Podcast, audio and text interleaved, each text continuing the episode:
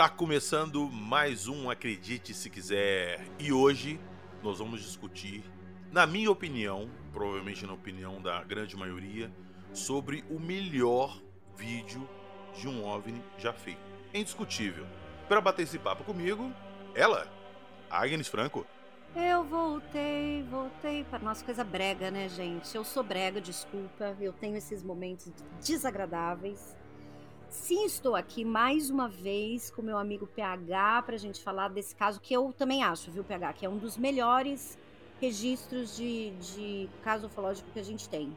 A gente tem aquele, aquele das luzes de Fênix, que é fantástico também, a gente tem outros muito interessantes, mas esse, para mim, é um dos mais impressionantes, até pela forma que aconteceu, né? Sim, sim. Mas nós vamos discutir isso aí daqui a pouquinho, depois da vinheta.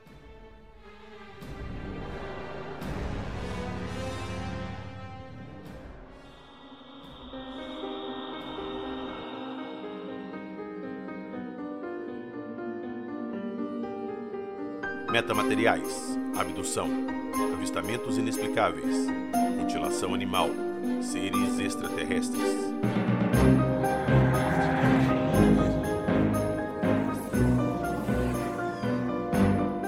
Acredite se quiser.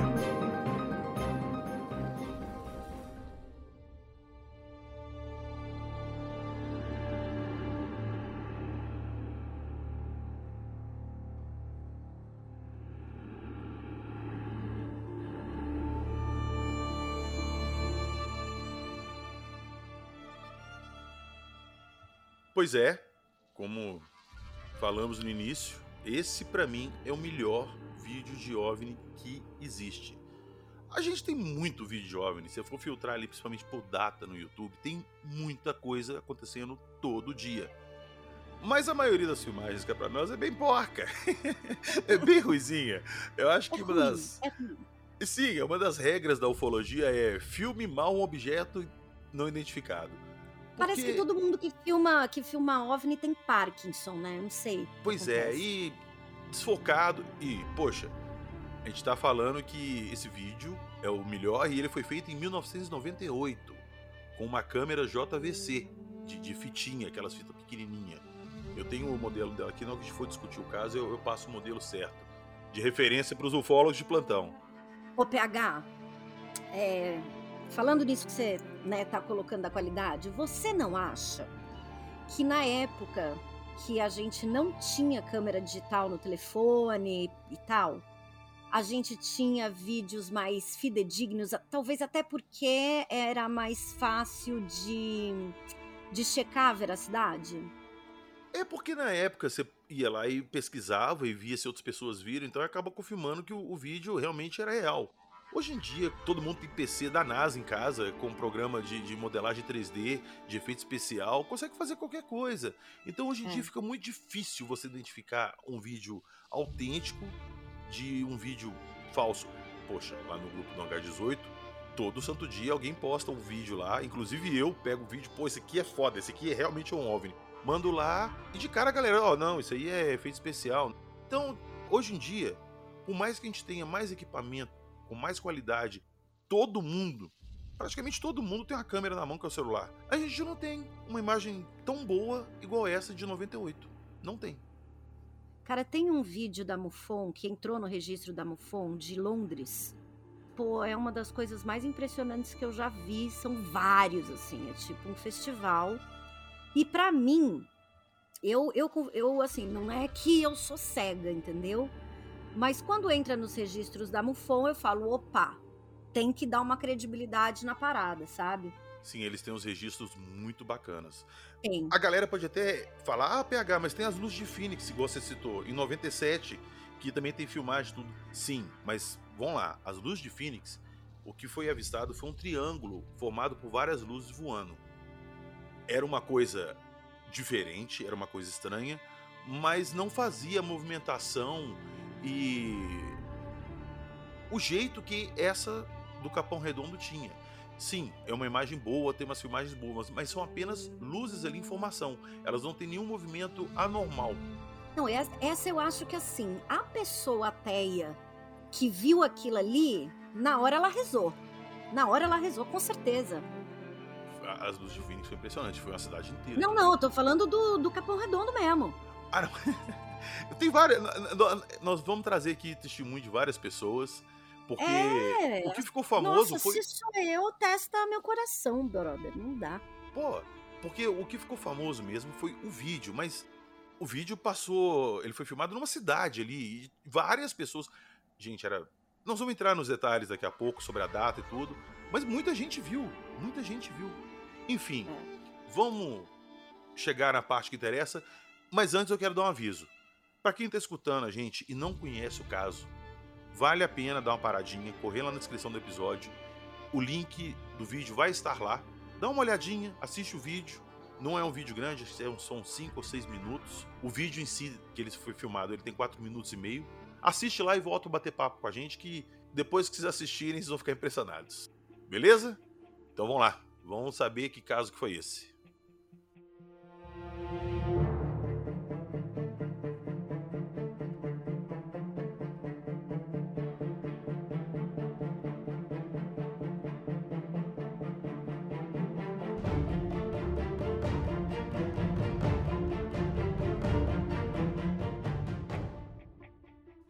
Beleza, bora contextualizar o que aconteceu lá em 2 de janeiro de 98, pós-ano novo, o povo ainda na ressaca do Réveillon. Nove e meia da noite. Eu vou começar falando para vocês do registro do vídeo, tá? Porque depois a gente vai falar de várias testemunhas que também presenciaram esse fenômeno. Mas o vídeo foi gravado às nove e meia da noite, nesse dia 2 de, de janeiro de 98, né? Então, emenda de feriado, no Capão Redondo. E aí, assim, gente, Capão Redondo é um dos bairros mais populosos de São Paulo. Eu não sei na época, mas hoje tem mais de 300 mil pessoas morando, ou seja, é muito maior que muita cidade brasileira. Mas, por conta desse 2 de janeiro, o bairro estava mais vazio. Nós também estamos falando de 98, que é outro momento, outra década outro, aliás, era outro milênio, né? Exato. E o que aconteceu foi o seguinte: o Fernando, Fernando Mariano de Oliveira, na época ele tinha 24 anos, ele estava conversando com a prima dele, a Luciene, de 22, na sala da rua Luiz Augusto Ferreira, lá no Capão Redondo, como eu falei. E aí tinha uma porta que dava para dava para varanda. E uma coisa luminosa chamou a atenção deles que, que era essa coisa luminosa? Era uma bola, uma esfera de mais ou menos 20 centímetros, bem luminosa mesmo. Muitas testemunhas compararam a uma lâmpada, sabe, uma luminária de rua. Bom, eu sei que eles ficaram olhando aquela esfera se mexendo. Ela subia, ela descia, ela ia mais rápido, ela ia mais devagar. Agora, o louco é o seguinte: vocês já devem ter parado e ido lá no vídeo, gente tá em cima das casas, tá a pouquíssimos metros daquilo ali. E obviamente, não precisa ser gênio da lâmpada e nem especialista e nem engenheiro para saber que aquilo não é um balão, não é um avião, não é um helicóptero, não tem nenhum sentido que aquilo fosse qualquer outra coisa. É, pois é, inclusive, o Agnes, é, de início, quando eles estavam lá na sala conversando e Fernando bateu o olho para a janela, ele viu um objeto muito luminoso no céu. De início ele pensou que fosse um avião. E ele começou a olhar, sem comentar com ninguém, e o objeto começou a descer e fazer movimento estranho. Aí ele chamou a Luciene. A prima dele, a Luciene. Exato. Aí eles começaram a olhar. Nisso que o objeto começou a movimentar muito no céu, eles chamaram o resto da família. Veio a mãe, veio o pai, veio o irmão pequeno. E em determinado momento alguém virou e falou assim: é, vocês não estão filmando isso não? Vão, pega a câmera, vão filmar, vão filmar. Eles correram lá dentro. O Alan, que era o, o pequeno, né? Acho que ele tinha 10 anos na época, se eu não me engano. É, 10 anos, menininho de tudo. Pois é, correu lá dentro, pegou a, a, filmadora dos pais. Era uma JVC, modelo GRAX 808. Aquela de, de, a fitinha pequena, compacto. Né? Tinha um zoom de 12 vezes e uma lux de luminosidade. Era uma câmera muito boa pra época muito boa. Sim.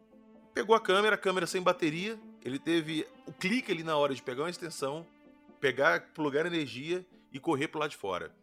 E quando ele chegou, a começou a filmar ela no alto, ele pegou ela no céu ainda e, poxa, por coincidência, na hora que ele começou a filmar, a luz começou a descer. E ela veio descendo, descendo e de novo, vocês podem ver o vídeo aí que a reação deles é assim, de espanto, porque a luz começou a descer e igual você falou, Agnes, ela começou a passar pelos telhados, passar por baixo da fiação. É muito próximo. Sim, eles estavam a cerca de 50 metros da, da luz. E eles ficaram ali filmando aquilo umas por volta de 4 minutos e meio. Até que o objeto virou uma esquina e desapareceu por trás de umas árvores. E eles não conseguiram ver mais. Não, e o louco é que assim, eles só gravaram quatro minutos, mas eles observaram o objeto por meia hora. Meia hora. E, de novo, a maioria do tempo que eles estavam observando o objeto, antes da filmagem, eles estavam no céu, bem alto, fazendo movimentações diferentes, estranhas, indo, voltando, no céu, bem no alto. Mas no momento que ele começou a filmar, logo depois, por volta de um minuto que ele começou a filmar, a luz desceu. Aí que o caso assim, tomou uma proporção gigante. Por quê? ali você tem o referencial da cidade.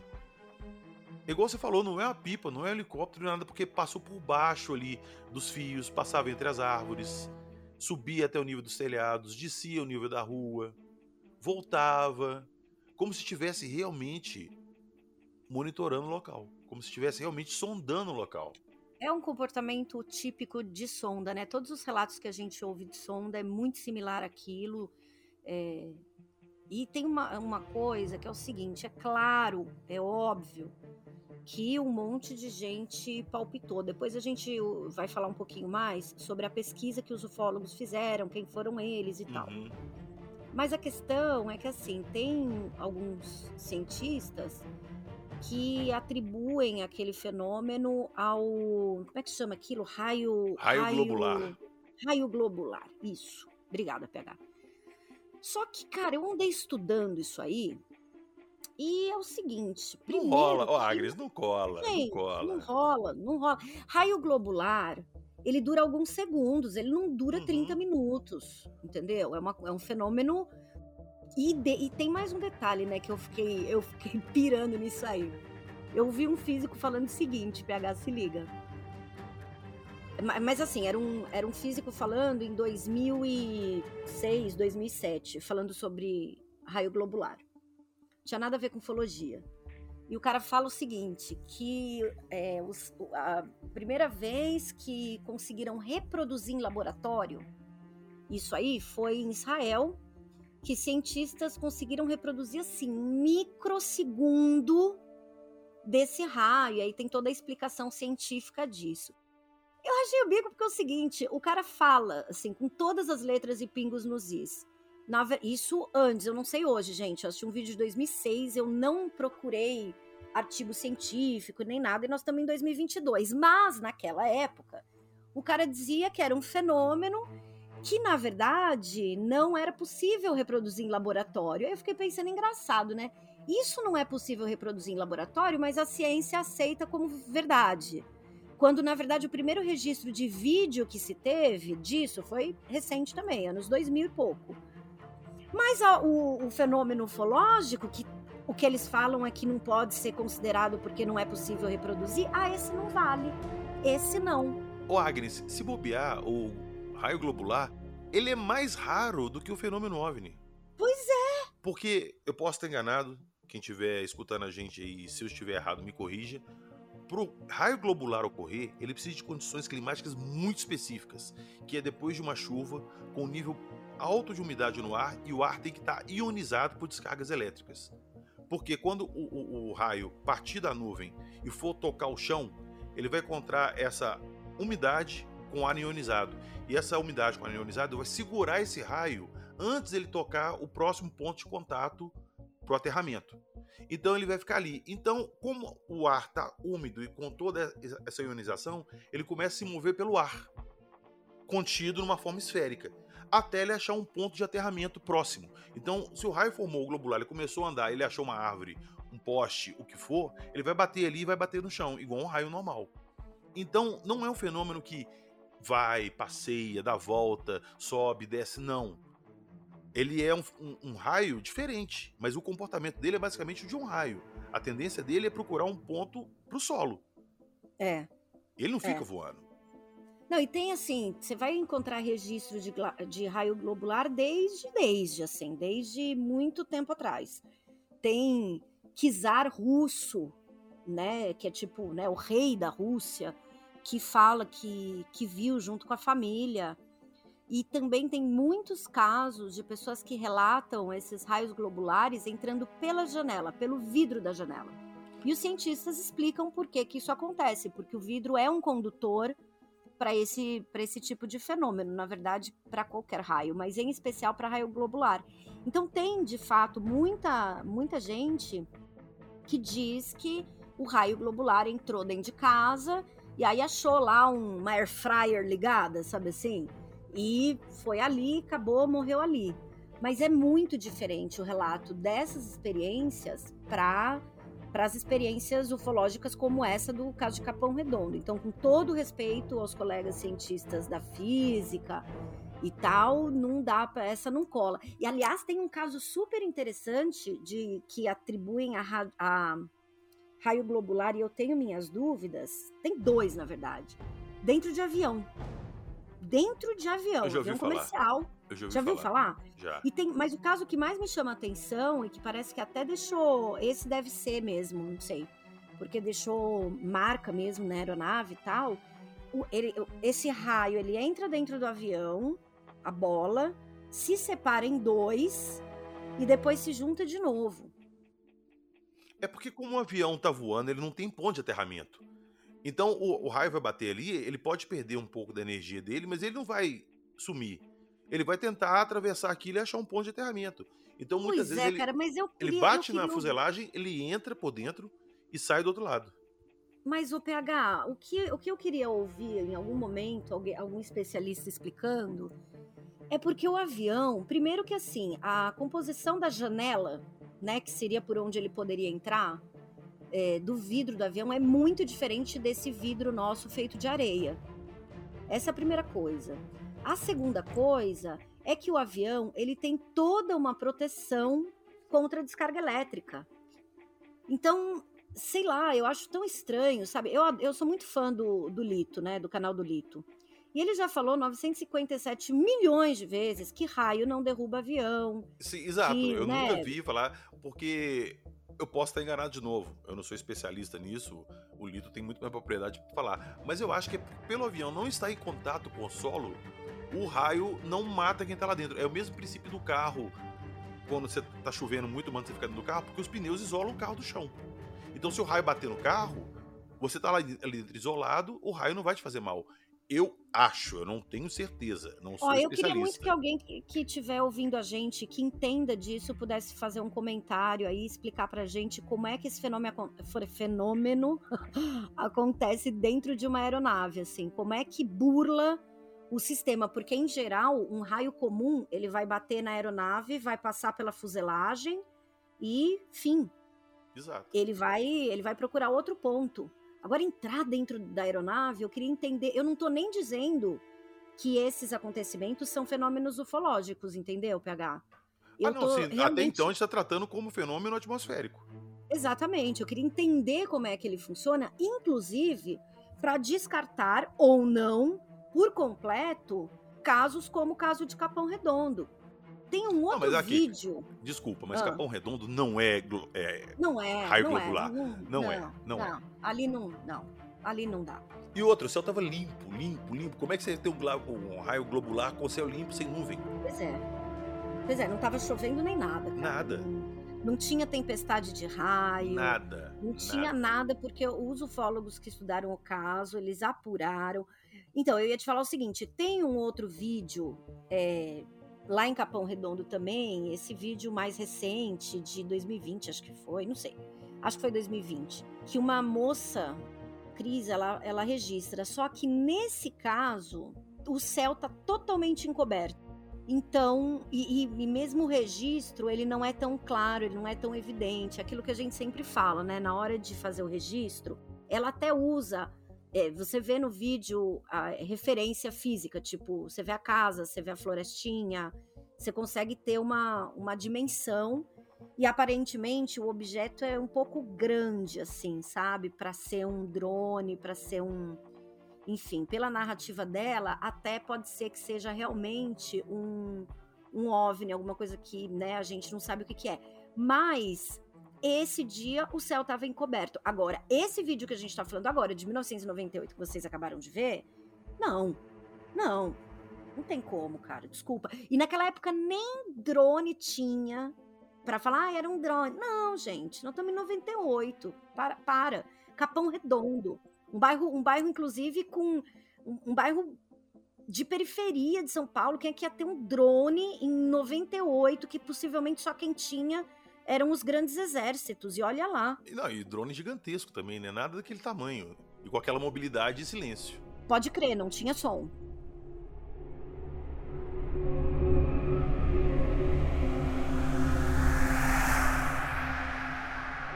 Mas aqui, é, aproveitando, já deixa desse assunto, eu vou contar uma parada aqui que eu contei para pouquíssimas pessoas. Eu vou contar aqui de uma vez.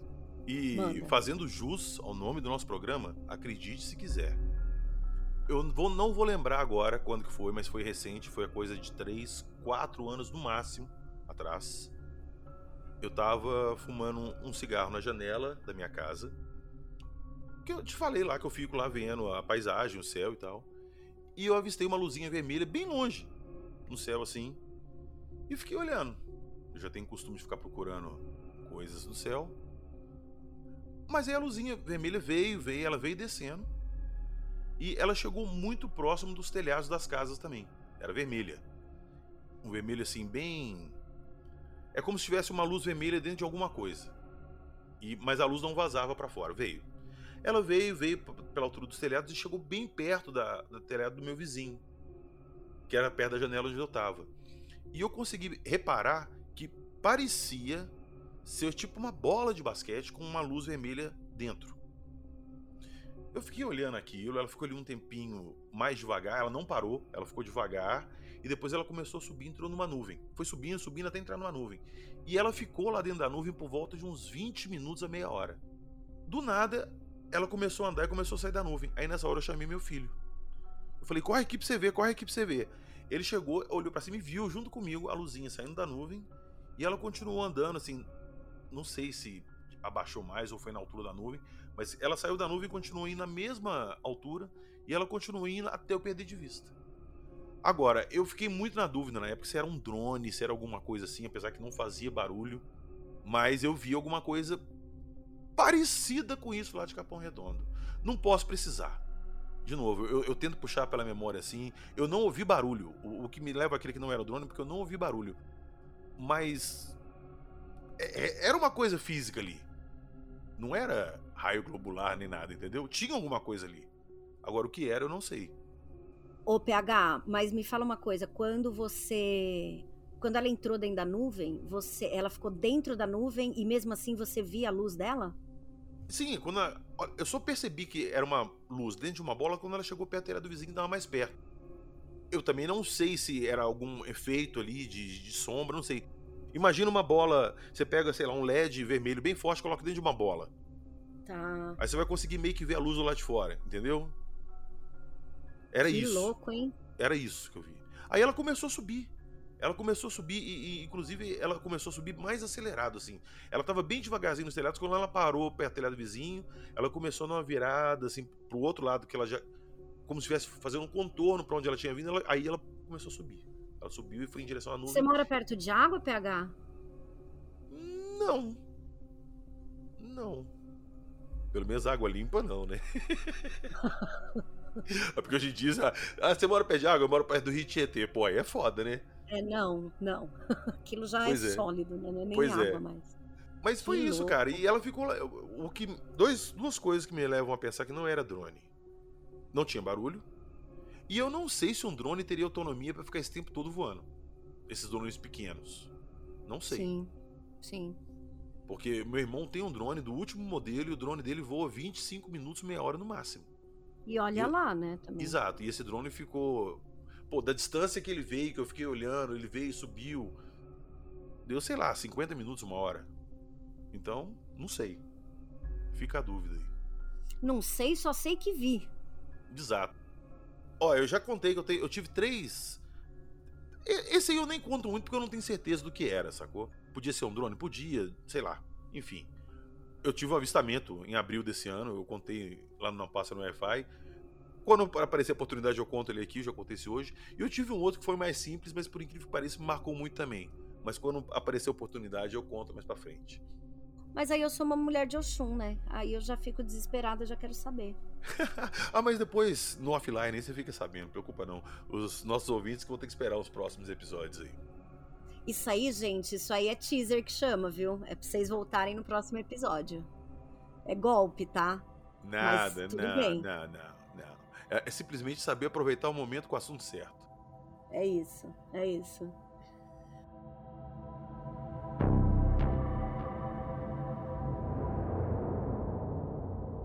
O mais curioso dessa história toda é que quando os meninos fizeram a filmagem, e depois eles. O, o pai não estava em casa na hora que eles filmaram. O pai depois chegou em casa, eles pegaram a fita, colocaram o pai assistir.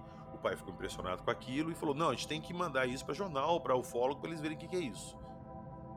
Isso aí, a notícia começou a correr, começou a sair noticiário e tal, e começaram a aparecer testemunhas. Outras pessoas começaram a entrar em contato com os ufólogos, com a televisão, para dar o depoimento deles do que eles viram naquele dia. E, se eu não me engano, quem assumiu a investigação do, desse vídeo, pegou para analisar e tudo, foi o Ricardo Varela e o Claudio Corvo. Quando eles chegaram para começar a entrevistar os moradores, eles descobriram que essa não era a primeira vez que eles tinham visto isso. Já tinham avistado, inclusive já tinham outras filmagens não tão boas assim, de outros anos anteriores, dos moradores. E aí eles começaram a pegar depoimento da galera e é assim, um mais foda do que o outro.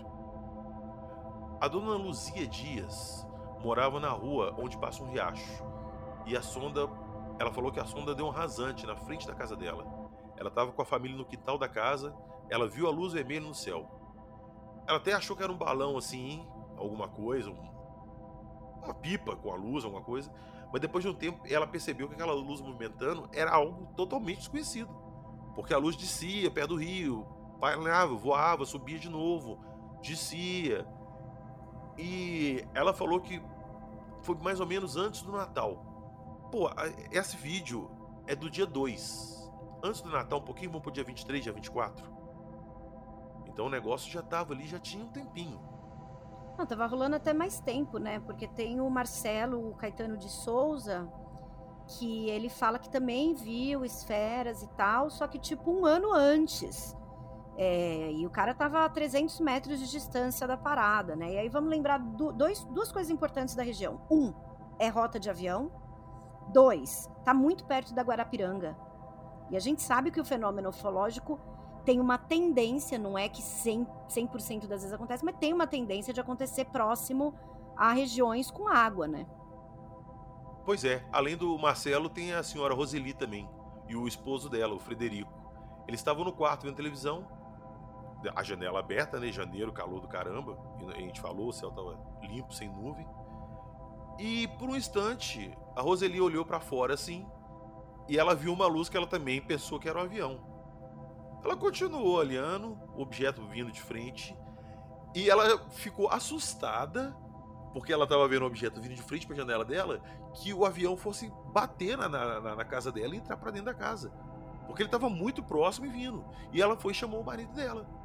E eles começaram a olhar o objeto, aí o objeto, quando chegou muito próximo da casa, começou a virar, fazendo movimentação mais diferente, indo para baixo, para cima, e subiu e continuou. O que bate muito com a filmagem das meninas lá, que ela se aproximava das casas, chegava bem rente às casas, subia por cima do telhado, descia de novo, ia em volta de outra janela. Então, a galera toda ali ficou maluca nesse dia. Não, essa é uma coisa assim, né? Todas, todas as testemunhas e, e os ufólogos que estudaram conversaram com muita gente. Todos narram aquilo que a gente pode ver no vídeo ou alguma coisa similar àquilo que a gente vê no vídeo. Tem o caso de uma outra família que morava na rua Eunice Soares da Cunha, ali no bairro também. É, era a dona Terezinha Varoto, a filha dela, Aparecida Varoto, o filho José Varoto e a neta, que se chamava Nímia. Eles estavam na varanda, na parte de trás da casa, né? E aí viram o que eles dizem, né? Uma luz alaranjada, no tamanho de uma bola de futebol, e que estava a 50 metros do telhado da casa, tipo, ali, né? Colado. E aí eles contam que de repente a luz, a, a luz se mexeu, começou a se movimentar, fazer movimentos erráticos, que é mais ou menos o que a gente vê no vídeo. E eles ficaram observando o fenômeno, a coisa ficou meio ali perto da casa deles e subindo e descendo por 15 minutos, cara. Por isso que eu falo que, assim, se sou eu, não sei, acho que faleço um pouco, uma desmaiadinha, pelo menos, acho que acho que rola. Tem outra, a Samira. Ela e a filha dela, Kátia, ela também morava na rua Eunice Soares da Cunha. Elas acompanharam a sonda também da janela delas por mais de meia hora. Ela falou que ela tinha exatamente o tamanho assim, de uma bola de futebol, parecia uma lâmpada, uma cor branca para avermelhado, não tinha barulho nenhum.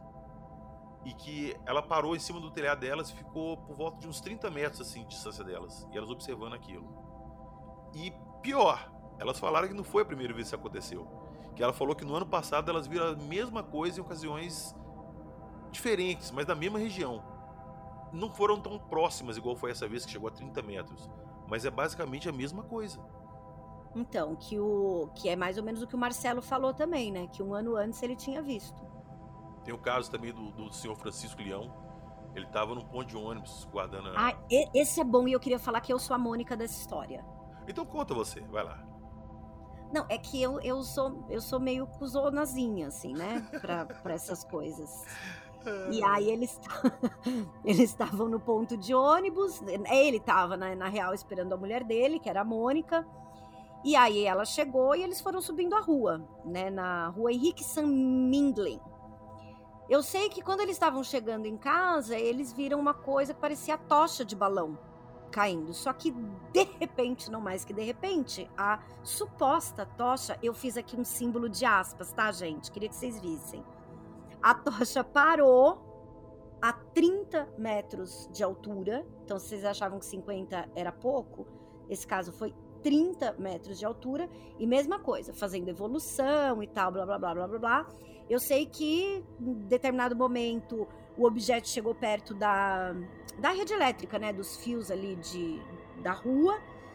E tava a 10 metros de distância. 10 metros. A Mônica, que eu super me identifico com ela, beijo Mônica, ela saiu correndo como se não houvesse amanhã para dentro de casa e depois ela acabou voltando lá fora e ficou vendo com o marido a evolução do, do trem lá até que o negócio não voltasse mais. Agora, tem uma coisa interessante nesse relato, porque eu não sei se foi a Mônica ou se foi o Francisco, mas eles viram de muito perto, né? E eles falam que tinha uma, uma saliência, uma, uma parte, assim, saliente mesmo, esverdeada na parte superior do negócio meio fosforescente, enfim, com um brilho mais fraco com relação ao resto do objeto, mas era verde. É, e daí no filme. Oi, desculpa. Exato, era isso que eu ia falar. Inclusive no filme, tem certos momentos ali que os ufólogos que analisaram notam isso também. Que ele tinha uma, alguma coisa em cima da bola ali, como se fosse uma cúpulazinha, uma outra meia esfera menor, de uma cor diferente. Dá pra ver isso em alguns momentos do vídeo. Ô, PH, deixa eu, deixa eu perguntar um negócio aqui pra você. Esse negócio da luz verde, é que eu lembrei agora do episódio da do episódio passado da de Fátima. Você lembra que um do, uma das testemunhas falou para um jornalista que viu luz esverdeada na borda. E o que a gente observa nos fenômenos é que assim tem duas cores que sempre aparecem, que é a branca e a vermelha, ou amarela, né? Então, essa, essas cores. O verde aparece em alguns casos também, mas sabe o que, que me ocorreu aqui? Será que é essa luz verde que faz o negócio se movimentar? Sabe assim? Porque, não sei, me ocorreu isso aqui agora. Pensei. Não, não sei, é, é tudo especulativo. Inclusive falam que essa variação de cor pode ser algum efeito ótico do motor deles, do sistema de propulsão deles, ou do campo antigravidade que eles usam em volta, não sei, enfim, que distorce o, o ar ali, distorce a luz e gera essas cores. É como hum. se fosse hum. a luz do sol passando, sei lá, por gotas de chuva ou por nuvem em forma arco-íris, alguma coisa assim. Tá, tá. De alguma forma, eles. Por isso que às vezes você não consegue fotografar. Porque o objeto está envolto em algum tipo de, de, campo ali que distorce a luz. É uma teoria. Eu não estou falando que é. É uma teoria. É, mas pode ser, mas pode ser, faz sentido. Faz sentido. Ó, você contou de um caso que você viu. Eu já contei esse caso várias vezes lá no, em vários podcasts, mas é, eu sempre falo que quando eu vi a Mãe do Ouro, a impressão que eu tenho é que o meu olho é tipo assim: imagina você colocar um programa de computador para rodar num computador que não tem aquele programa, que não tem para ler aquilo. O negócio fica todo distorcido. E quando eu tava vendo a Mãe do Ouro, a impressão que eu tinha é que o meu olho não conseguia enxergar o que aquilo era entendeu? Porque era um negócio muito borrado, velho, muito borrado. Ó, a gente tem vários exemplos de animais aí que chegam em espectros de luz diferente. As abelhas, Sim. os insetos, pássaros, morcego, veem coisas que a gente não vê. Porque eles enxergam espectros de luz diferente. Às vezes esses objetos estão no espectro também que a gente não consegue enxergar direito. De novo também, não estou afirmando nada, é só uma, uma teoria teoricamente, a gente está falando de um objeto que tem uma tecnologia absurda, que a gente nem sabe qual é o sistema de propulsão. E o que isso vai ocasionar. Pra você ter ideia, eles se deslocam pelo planeta aqui inerente à regra de, de gravidade, de força G. Inércia é uma coisa que não existe para eles, eles nunca ouviram falar de inércia. Desafia as leis da gravidade e da física. E desafiando as leis da física, é muito provável que o que a gente vê ali não é de verdade o que é na verdade, tudo que a gente vê, que os nossos olhos enxergam, é exatamente o que não é. Porque a luz bate na matéria e volta. Essa é a luz que o nosso olho consegue captar. Portanto, os objetos materiais, eles. Se, então, se eu estou vendo um, um negócio vermelho, é porque o vermelho bateu e voltou. Portanto, esse objeto não absorveu o vermelho, o que significa que esse objeto é tudo exceto Menos vermelho. vermelho, exato. Eu já tinha ouvido falar disso mesmo, que a cor que você enxerga não é a cor que é de verdade, é a cor que você enxerga. É isso. É, é uma teoria bem interessante, senhorita Agnes. Gostei. Para fechar nessa parte das testemunhas, a gente tem mais uma que, inclusive, eu peguei esse comentário anônimo no vídeo, que eu estava fazendo a pesquisa da pauta, e eu vou ler o relato dele que ele deixou lá. Nossa, eu estou até agora muito eufórico, pois presenciei esse episódio junto com um amigo. Na parte onde essa esfera desce bem próximo às casas. Estávamos descendo a rua Valdemar Ortega quando nos deparamos com um objeto a cerca de 20 metros de nós. De fato, tinha uns 20 ou 30 centímetros de diâmetro e brilhava como uma bola de fogo. Quando começamos a correr para chegar em casa e contar para os outros, a esfera em fração de segundo subiu para a parte alta do Capão Redondo e ficou fazendo movimentos da esquerda para a direita, até que depois de alguns minutos ela sumiu, num movimento muito rápido, se deslocando. É fascinante poder provar o que há tanto tempo só eu e meu amigo tínhamos visto. Já era noite e não tinha ninguém na rua nesse horário. Fomos privilegiados. Que experiência fantástica. Obrigado a quem postou o vídeo. Por que, que eu fiz questão de colocar esse relato dele aqui? Porque muitas vezes a gente vê alguma coisa e a gente acha que a gente está ficando doido. Será que eu vi realmente aquilo? Porque às vezes é uma coisa tão ilógica que o seu cérebro tenta encontrar uma explicação racional para aquilo, mas você não consegue encontrar. E você já começa a duvidar se você realmente viu. Mas quando alguém filma e te mostra falando assim, é isso que você viu? Cara, a experiência que você tem ali é uma coisa fora do normal. Esse meu relato mesmo, tive um avistamento em abril, alguém lá no grupo do H18 postou um vídeo falando assim: PH, lembrei de você aqui que você contou que tinha visto aqui. E foi exatamente o que eu vi no vídeo que postaram lá. Exatamente a mesma coisa. Cara, isso é tão importante, né? Sim, porque eu até arrepio, porque na hora que eu vi aquilo, eu falei, cara, eu não tô maluco. É. Alguém mais viu e conseguiu filmar. Fiz questão de falar isso por, por isso. Quem tá escutando a gente, se você viu alguma coisa, que você achou absurdo. A sua história pode ser a mais fantástica do mundo. Eu vou acreditar. Eu vou acreditar.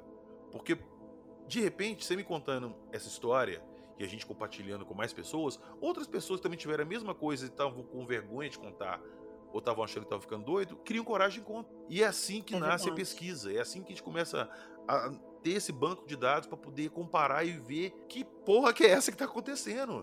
Porque a cada dia que passa a gente está tendo mais avistamento, mais relato. Eu já falei isso em outros episódios de podcasts passados. Para mim tem alguma coisa grande acontecendo na ufologia. Essa liberação de informação, essa transparência, esse assunto está sempre na mídia, os governos gastando uma puta grana investigando. Agora, eles sempre gastaram, mas agora estão gastando abertamente. Falando, nós estamos criando um departamento para estudar isso. Mas sabe o que eu acho, honestamente, sobre isso? Eu discordo um pouco. Porque o que eu acho é que, por conta das redes sociais e da era digital, e por conta do avanço da. da assim, a, avanço da democracia nos países mesmo, né? Assim, a transparência está ficando cada vez maior. Se não por conta do, da maturidade democrática dos países, por conta da era digital, porque alguém vai lá, fuça e acha.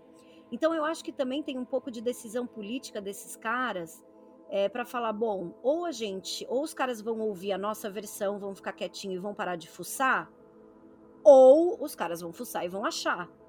Então, não estou dizendo que não acredito que esteja acontecendo alguma coisa importante. É claro que pode ser que esteja sim, porque realmente os relatos eles acontecem muito mais agora do que antes, mas também pode ser que eles aconteçam muito mais por, do que antes também por conta da comunicação em massa, também porque mais pessoas têm acesso à comunicação, também porque mais pessoas ouvem outras pessoas contando e têm coragem de contar, e porque nós temos 8 bilhões de seres humanos no planeta, né?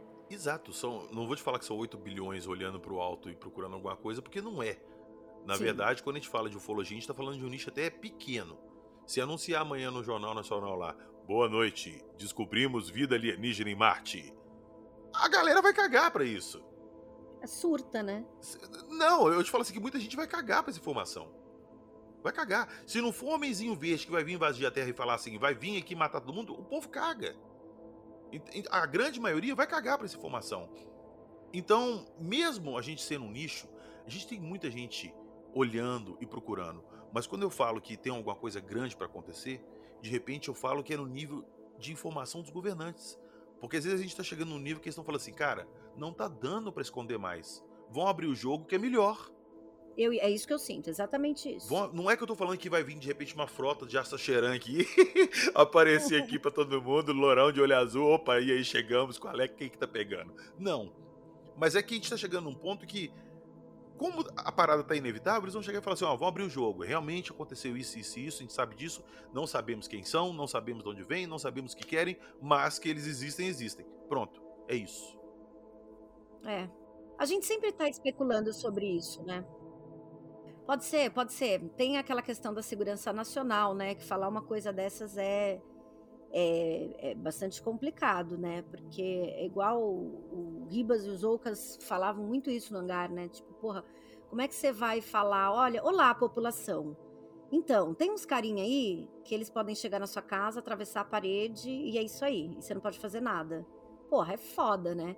Ah, é foda. Então... Da mesma forma que é foda se um dia tiver o contato, descer uma nave aqui e, sei lá, um, um o Papa for lá receber eles e falar assim: ó, oh, que Deus abençoe vocês. Vai ter olhar para ele e falar assim: quem é Deus? A merda tá é, feita. A merda tá feita. É. Então não é, é, tão simples assim. Mas, de novo, eu acredito que tá rolando um desacobertamento aí. O, não, eu acho também. Acho que a gente tá Rony, tá cada vez mais Grande Rony Vernet tá sempre ali por dentro do pessoal dos Estados Unidos ali, do Congresso americano, ele tá por dentro das informações. E ele falou que deve vir coisa pesada nesse segundo relatório do Pentágono aí.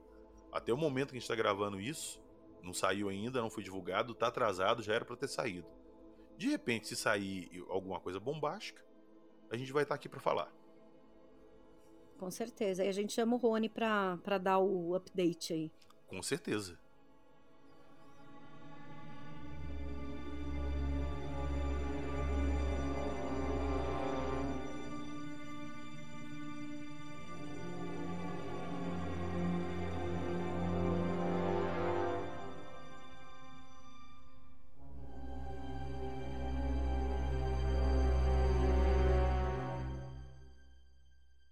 Havia falado antes, quem assumiu as investigações do vídeo e de coletar testemunho de pessoas que avistaram também foi o Claudei Corvo e o Ricardo Varela. O Claudio Couve é presidente do Instituto Nacional de Investigação de Fenômenos Aeroespaciais, o INFA, e o Varela, além de ufólogo, ele chefia o setor de balões do Instituto Nacional de Pesquisas, o INPE. Ou seja, são pessoas que sabem do que estão falando. Se fosse um balão, o Ricardo Varela com certeza falaria: não, é um balão, não é um OVNI. Mas enfim, eles digitalizaram as imagens do Capão Redondo e traçaram todo o caminho que ela fez, com, com mapas, o percurso que ela fez. Quais foram as conclusões que eles chegaram? Não é avião, não é um helicóptero, não é uma pipa, não é um balão, não é um raio globular e não é um drone. Para falar a verdade, drone nem foi cogitado na época lá, porque drone não é uma coisa que a gente tinha em 98 igual tem hoje. Você chega na, no Walmart da vida e compra um drone. Em 98 não. Entendeu? O drone era uma coisa assim, tão, tão restrita ao meio militar que nem se cogitou que podia ser um drone. Então isso aí é coisa que a gente coloca hoje porque tá na cara ali que não é um drone devido à época. E outra, a relata das testemunhas que o objeto era completamente silencioso. Ok? O que se concluiu do caso é que realmente é uma gravação autêntica de um fenômeno OVNI.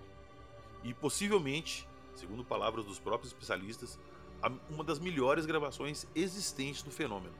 Porque prova ali que realmente alguma coisa física passou por ali. Então, meus amigos, se eles estão falando que a parada é autêntica, quem sou eu para duvidar? Eu menos ainda. Eu menos ainda, que minha tarefa aqui é contar para vocês o que eles descobriram. É, mas eu realmente acho esse caso foda, cara. Eu acho foda e eu, e eu fico sempre pensando em como foram essas pessoas. Eu tenho muita vontade, até te falei antes da gente gravar, né? De Chamar conversar com. Chamar as testemunhas de novo, saber se viram outra vez.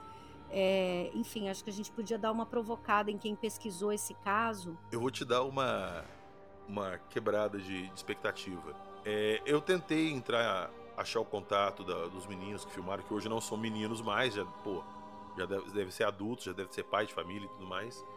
Mas eu fiquei sabendo, por algumas pessoas, que eles se recusam a tocar no assunto. Eles não querem dar entrevista, eles não querem falar mais nada. O que tinha para ser falado, ele falou que já falou. Não querem mais. Um dia a pessoa fala: Eu tenho um caso que depois que vai estar no livro que eu e o Edson estamos escrevendo. É um caso que por 20 anos todos os ufólogos tentaram falar com esse delegado. Caso foda, foda, foda.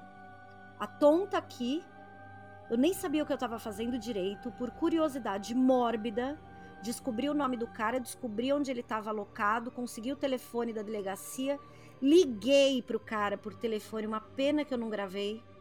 E o cara falou comigo e contou tudo o que aconteceu e disse para mim o seguinte: "Eu só tô te contando isso porque a minha filha perguntou dessa história essa semana e eu quero te dizer que nunca mais eu vou falar novamente sobre esse assunto." Olha isso às vezes o fator sorte nos ajuda. E tem um outro fator que é a insistência, né? De quando em quando alguém ir lá sondar. E, poxa, como a galera que né, estudou o assunto, que falou com ele, já conversou, por que não tentar, entendeu? Até porque, PH, tudo bem, pode ser que ninguém consiga falar com os meninos que filmaram, com o pessoal dessa família do vídeo. Mas são muitas testemunhas. É muita gente no bairro que viu. De repente, alguém topa falar. Eu tenho muita curiosidade, porque eu tendo a crer que, assim, geralmente quem viu uma vez, vê duas, vê três, vê dez, né? E eu queria saber o que aconteceu com essa galera depois, entendeu? Pois é, eu deixar um recado aí, ó, pro Fernando, pra Luciene, pro, pro Alan. Se vocês estiverem escutando a gente e quiserem entrar em contato e trocar uma ideia, por favor, fiquem à vontade. Por favor, e, e se qualquer outra pessoa que testemunhou isso em qualquer outro momento quiser falar com a gente, podem ter certeza que se vocês pedirem anonimato, a gente vai manter esse anonimato. Nós não vamos contar para absolutamente ninguém quem foi que falou com a gente, porque o que, o que nos interessa não é o quem, é o que. Então, Perfeito. é isso. Falem com a gente.